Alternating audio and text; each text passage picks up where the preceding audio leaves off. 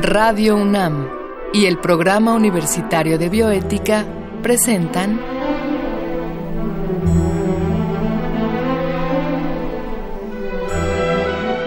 El Árbol de las Ideas. Arte, ciencia y filosofía para la vida.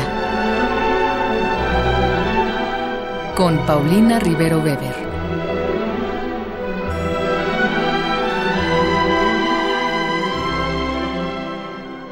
Buenas tardes a todos los radioescuchas. Yo soy Paulina Rivero Weber, directora del Programa Universitario de Bioética, y estamos al aire para hablar en esta ocasión de neuroética con el doctor Roberto Emanuel Mercadillo Caballero, pero antes escucharemos una breve cápsula que el Programa Universitario de Bioética y Radio UNAM han preparado para esta ocasión. Nuestras ideas sobre la mente han cambiado mucho desde la antigüedad. Antes, mesopotámicos y egipcios creían que estaba en el corazón. Ahora sabemos que la mente depende más bien del cerebro. En otros puntos, la discusión sigue abierta. ¿Cómo puede el cerebro dar lugar a ideas, descubrimientos, creaciones e inventos? ¿Cuál es la relación entre este órgano y la mente? ¿Son dos cosas distintas? ¿Significa lo anterior que mente y cuerpo están separados? Este es el tipo de preguntas que se hace la neurofilosofía. La neurofilosofía es una disciplina relativamente joven que estudia desde las neurociencias los dilemas filosóficos de la mente. Su objetivo es mejorar la comprensión de la naturaleza humana. El diálogo entre neurociencias y filosofía se ha centrado en plantear y resolver preguntas relativas al área de la ética. Por ello, en muchos casos, se habla en realidad de neuroética esta integra estudios y posturas de ramas como la biología, las ciencias cognitivas, la filosofía y las humanidades. De este modo, la neuroética busca entender cómo se desarrolla la conciencia y cómo son creados los valores y normas que intervienen en las relaciones del ser humano. Pero eso no es todo. La neuroética desafía el paradigma de la separación entre mente y cuerpo, pues no cree que cerebro y mente sean dos cosas distintas. En su lugar, propone que las personas son unidades psicofísicas indisociables. La neuroética es una disciplina relativamente nueva, por lo que aún no hay consenso en torno a su definición. Algunos la definen como el estudio de todos los temas que tengan consecuencias sociales y éticas en las neurociencias. Otros como el estudio de los dilemas éticos, legales y sociales que surgen cuando se implementan descubrimientos científicos relacionados con el cerebro. Otros más proponen que la neuroética es un intento de formular una filosofía de la vida con fundamento en el cerebro. Pese a la multitud de definiciones, se distinguen principalmente dos posturas. En la primera, la neuroética es entendida como la ética de la neurociencia. Conforme a esta visión, lo que se busca es un marco ético que regule la investigación de las neurociencias y la aplicación del conocimiento neurocientífico a los seres humanos. Así, la neuroética se pregunta si son éticamente correctas o no las aplicaciones del conocimiento de las neurociencias. En la segunda postura, esta disciplina se define como la neurociencia de la ética. Desde esta perspectiva, la neuroética estudia las implicaciones y efectos del conocimiento de las neurociencias en nuestra comprensión de la ética misma. Se trata, pues, del estudio de las bases neuronales y fisiológicas implicadas en el acto moral. Esta postura supone una verdadera revolución, ya que en la opinión de Adela Cortina, catedrática de la Universidad de Valencia, la neuroética nos proporcionaría el fundamento cerebral de una ética normativa. ¿Puede el conocimiento de los mecanismos cerebrales decirnos qué debemos hacer moralmente? Tradicionalmente, las neurociencias han afirmado que estamos determinados fisiológicamente y no somos libres en nuestras elecciones. Por el contrario, la ética se ha interesado en discutir la realidad del libre albedrío. Estas diferencias hacen que el diálogo entre estas dos disciplinas sea tan importante. En la actualidad, las humanidades están comenzando a voltear hacia las ciencias naturales y estas a su vez hacia las llamadas ciencias del espíritu.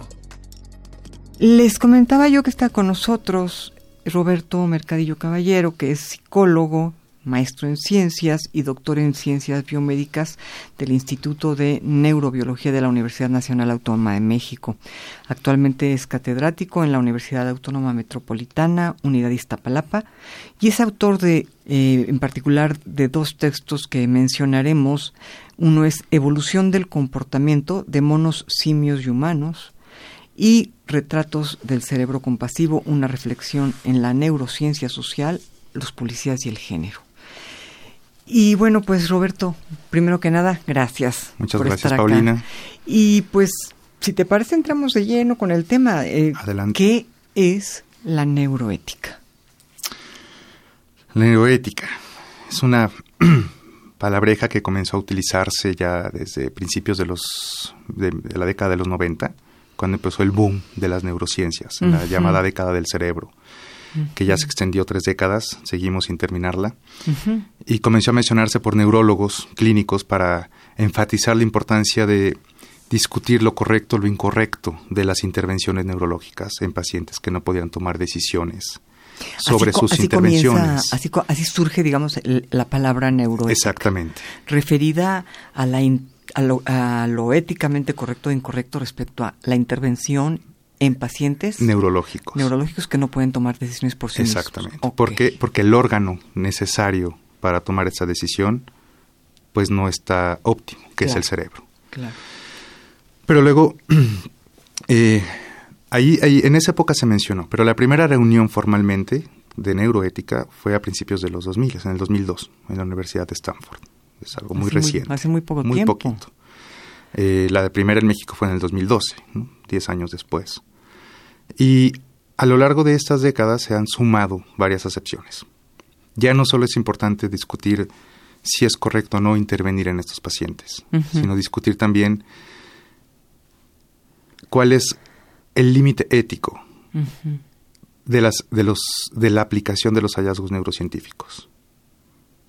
Todo este boom, todos los hallazgos que han surgido en farmacología, en cómo funciona nuestro cerebro, en el famoso mejoramiento moral, ¿qué límites tiene? ¿De verdad podemos manipular el cerebro de las personas con base en una información restringida de su funcionamiento sin contemplar a la persona en sí mismo? ¿Qué consecuencias tiene eso?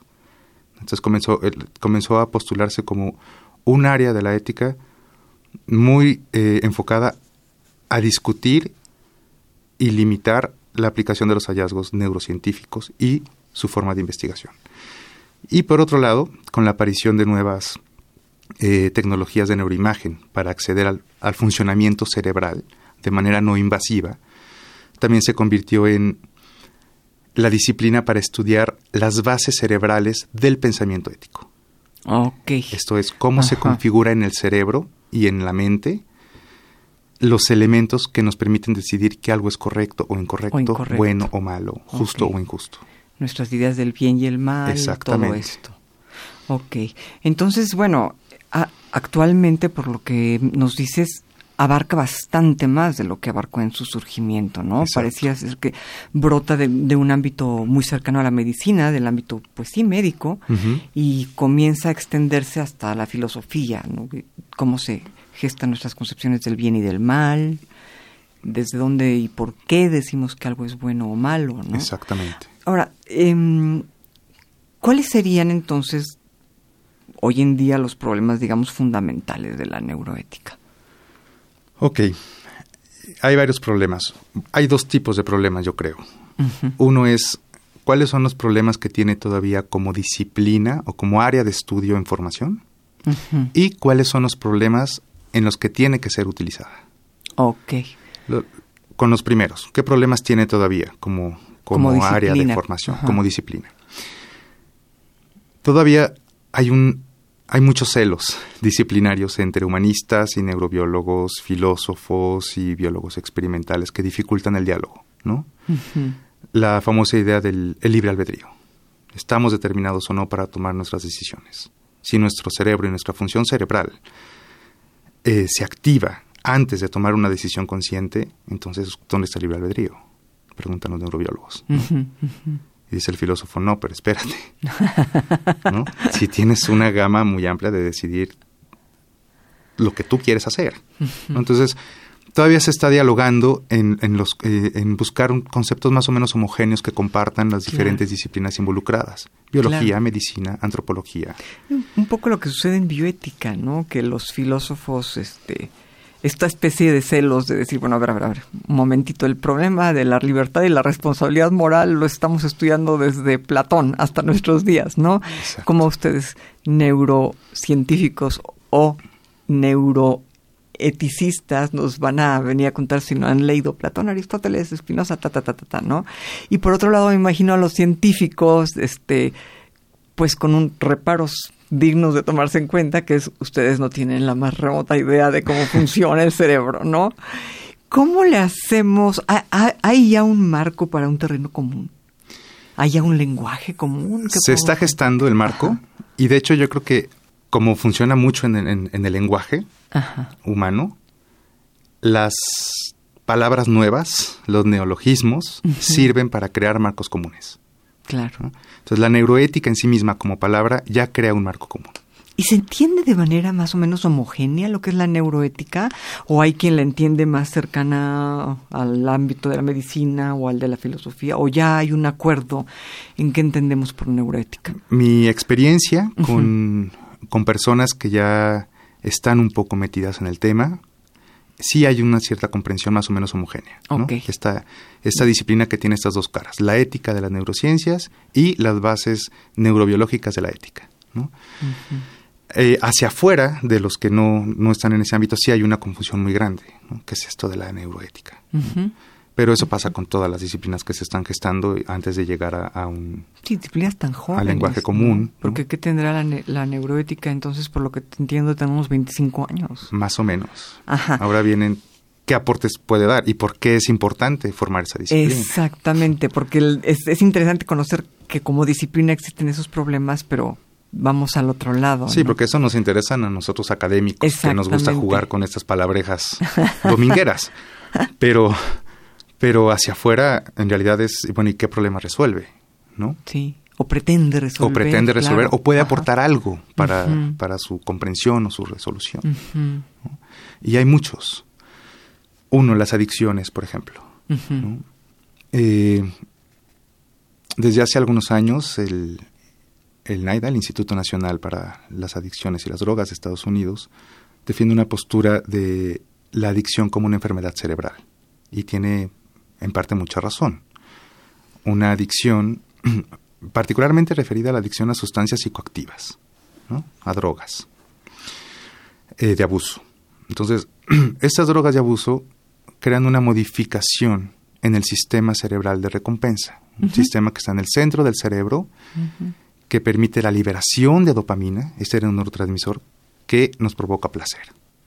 El consumo constante de esta sustancia de abuso hace que ese sistema se altere de tal forma que cada vez requiramos más. El cerebro pide más esa pide Más. Entonces, eso en términos médicos, pues es una patología, ¿no? Porque no funciona así adecuadamente. Hasta ahí tiene mucha razón y tiene un mérito contemplarla como enfermedad cerebral en las últimas décadas, porque antes de eso se contemplaba como una enfermedad moral. El adicto es adicto porque es un ser moralmente malo. Claro, y es un avance, digamos, ya es un avance. de enfermedad mental.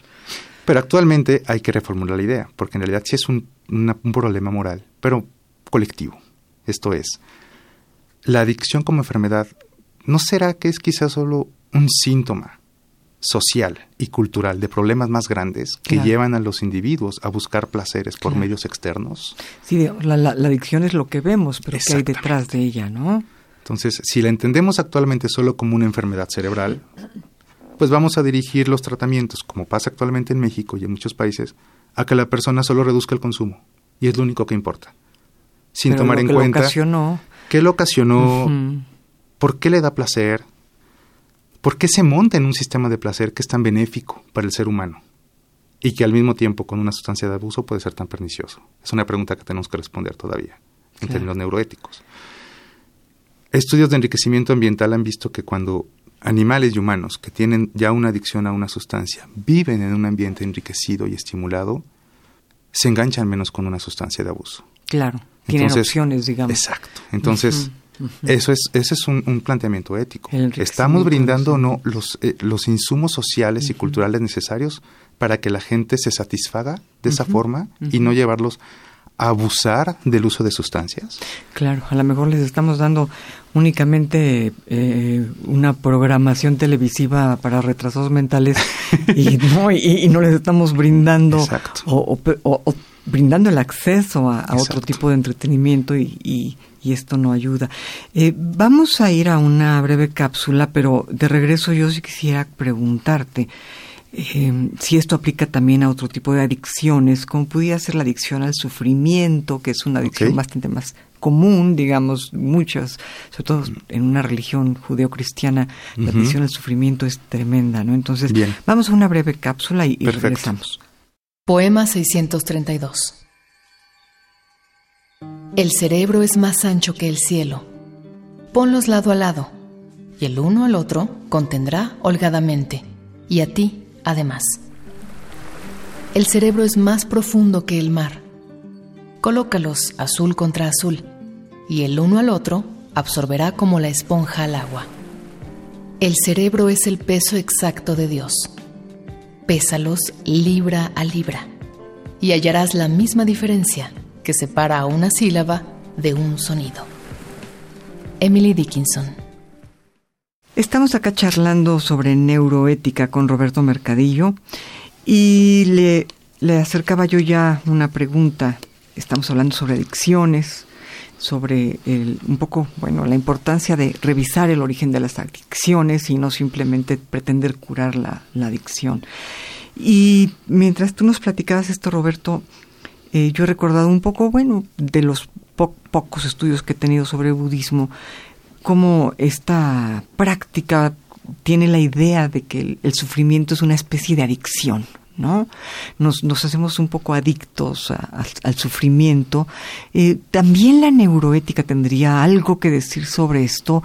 Hay, hay forma de, acercarla un poco al ámbito de pues de la higiene mental budista, ¿no? No, no, no en el sentido de una religión, sino esta práctica de tratar de evitar el sufrimiento. ¿Encontrarías una forma, digamos, de relacionar esto? la neuroética con, con este tipo de adicciones que no son a sustancias tóxicas, sino casi casi a modos de vida, ¿no? Sí, yo creo que sí. De hecho, la adicción entendida solamente como un abuso de sustancias psicoactivas es reciente. ¿no? El término original adicción se refería a cualquier cosa a la que te apegaras. Ah, ok. Que es algo muy budista, además, ¿no? Oh, claro, sí, sí, sí, por eso me sorprende. Exacto. originalmente adicción podría ser cualquier cosa a la cual tuvieras esta, este, apego, Este enganche. Este enganche que te hace necesitar tanto. De, Exactamente. del sufrimiento o de una persona o de una sustancia. Exactamente. Ok. Entonces, en este sentido, no sé si hablar de propiamente de una adicción al sufrimiento como tal, porque eso implicaría que nos da placer el sufrir, ¿no? Y eso no, nos... Eh, sí, es, quiero no creerlo, ¿no? Ajá, Pero sí, sí creo que eh, hay un enganche al sufrimiento en el sentido de creamos todo un estilo de vida con el que nos conformamos y nos sentimos en cierto estado de bienestar. Y no nos sentimos plenos y no estamos sufriendo. En este, en este punto la neuroética tiene también algo que aportar. Eh, yo me atrevería a decir al plano espiritual no, necesariamente religioso de, una religión organizada o institucionalizada, pero sí a, discutir los planos no, no corporales de visiones de la realidad que nos dan cierta satisfacción. Soy un poco conocedor del budismo, pero justamente en, este intento de intentar eh, integrar la noción de apego budista en Occidente, en México en particular, pues eh, me di cuenta que no, que de entrada en Occidente no estamos familiarizados con la introspección silente, más, más, silenciosa, más hacia adentro, que caracteriza al budismo. En percatarnos primero nosotros como seres sufrientes y sensibles para poder luego empatizar con el sufrimiento de otro y a partir de este ejercicio mutuo despegarnos de ese sufrimiento, de algo tan impermanente como es la vida a la que nos apegamos. ¿no? En esta búsqueda de aplicación del budismo y el sufrimiento, eh, nos, nos acercamos unos compañeros y yo con los monjes franciscanos, porque su experiencia de compasión es muy cercana al budismo, es prácticamente la misma. Y creo que tiene algún tipo de ejercicios espirituales similares, ¿verdad? La contemplación y, la, contemplación que ellos asumen como la capacidad de imaginar, de hecho de entrenar la imaginación y la planeación de acciones que lleven a aliviar el sufrimiento del otro bajo la noción de persona de que el otro es una representación mía. Entonces, al, yo al planear el alivio del sufrimiento ajeno, alivio mi sufrimiento también. Esa es la contemplación franciscana, que lleva a un acto compasivo.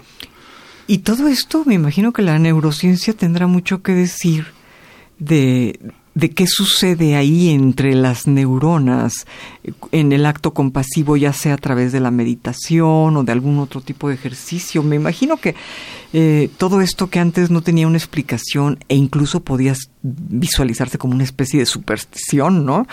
Eh, y que finalmente es ajeno a la religión, como, como lo es, son muchos tipos, muchos tipos de budismo.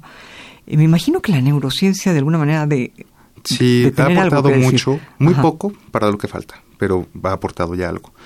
Nosotros en particular, justo acabamos de terminar hace poco un, una evaluación de la de cómo funciona el cerebro de ateos, ah, hiperateos, cuando reflexionan en la oración franciscana de la compasión. ¿Cómo funciona el cerebro de un ateo cuando reflexiona? La oración franciscana de la compasión. La oración de, oh Padre, hazme un instrumento de tu paz, que lleve perdón donde hay odio, que lleve amor donde hay odio. y, y, es una, esta oración, digamos, es religiosa, me imagino. Es una oración católica atribuida a Francisco de Asís, aunque no es de Francisco de Asís, pero se atribuye a él porque retrata muy bien la filosofía franciscana. Ah, ok. Y eh, a mí me interesó en particular porque es una oración que utilizan los grupos de autoayuda en adicciones y que dicen ser, a decir de ellos, fundamental para mantenerse en el no consumo y ayudar a otros a no consumir. Esto sucede también en Alcohólicos Anónimos, ¿no es verdad? De hecho, esta oración desde los años 30 se, se puso como uno de los textos fundamentales en el programa de 12 Pasos de Alcohólicos Anónimos.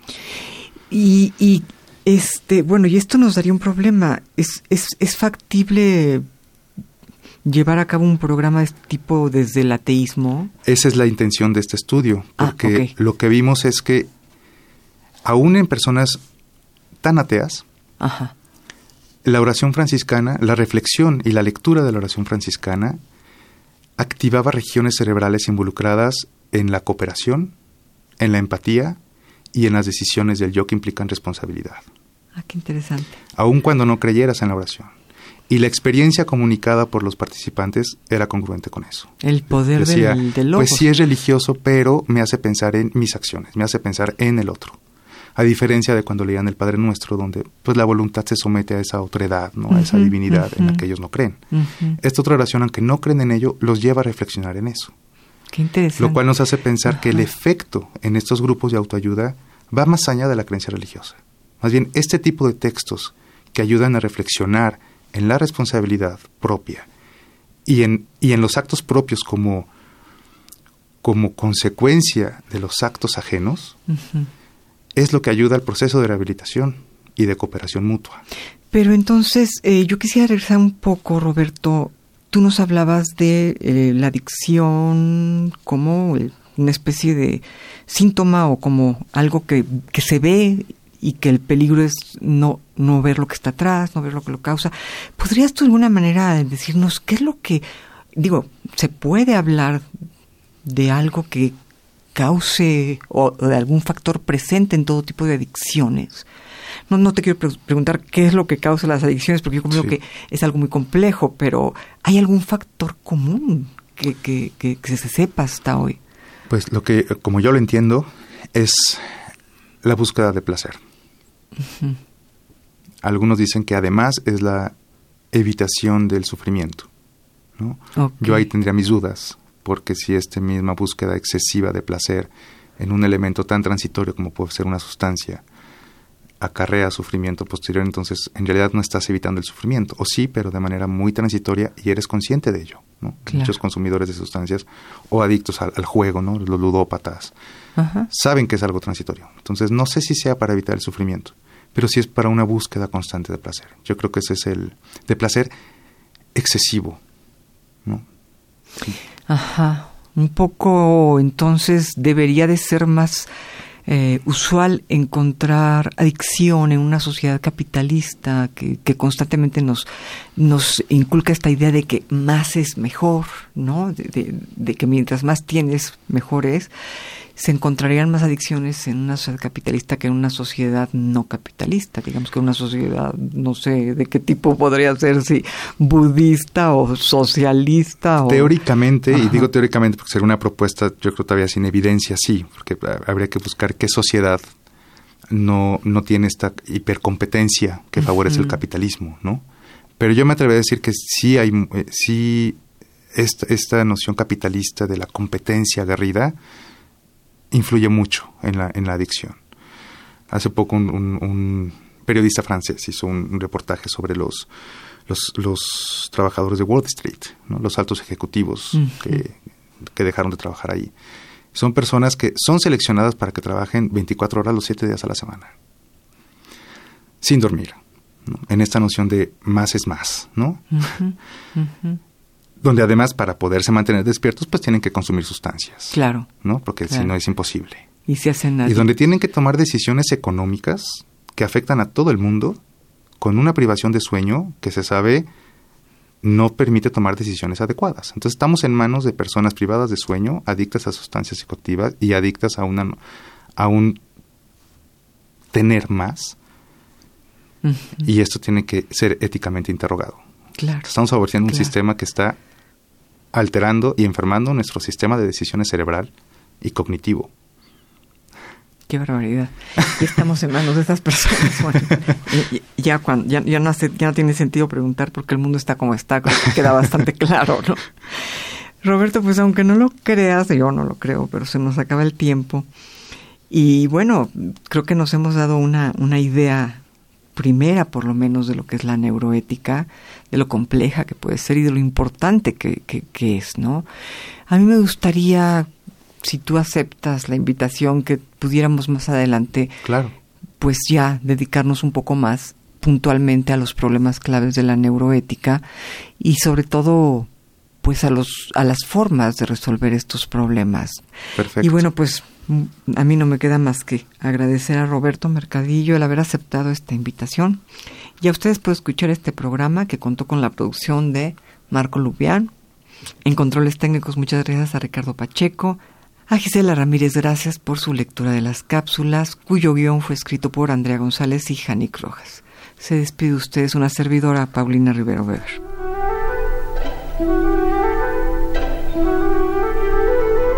Radio UNAM y el Programa Universitario de Bioética presentaron